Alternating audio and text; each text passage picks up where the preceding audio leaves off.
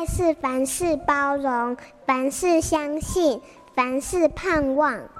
幸福家庭练习曲。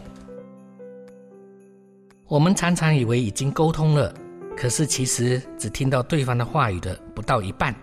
举个例子来说，太太说：“我今天很累，不想吃饭。”先生马上就反应说：“不想吃饭，那就吃面啊。”我们要知道，话语里面真正会听到的句子只占了百分之七，剩下的百分之三十八来自于声调、阴阳顿挫，还有百分之五十五是非语言，例如手势、神情、接触等，这些因素都会影响沟通的品质。夫妻在沟通的过程当中，可以进行复诵与确认，虽然多了一个步骤，但可以避免误解对方的意思，达到高品质的沟通，也比较安全。就像在飞行中的机师和塔台，也会经由重复确认，来确保彼此有真正了解对方想传达的讯息。为了达到亲密又有效的夫妻沟通，要懂得明确地表达自己的需求，能够积极地倾听对方的需要。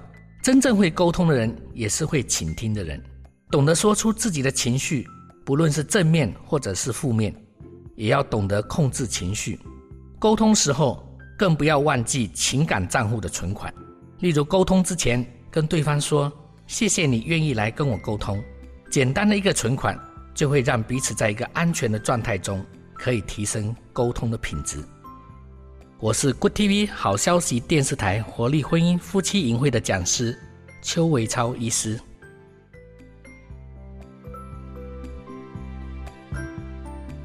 本节目由好家庭联播网台北 Bravo FM 九一点三、台中古典音乐台 FM 九七点七制作播出。幸福家庭值得努力，让爱永不止息。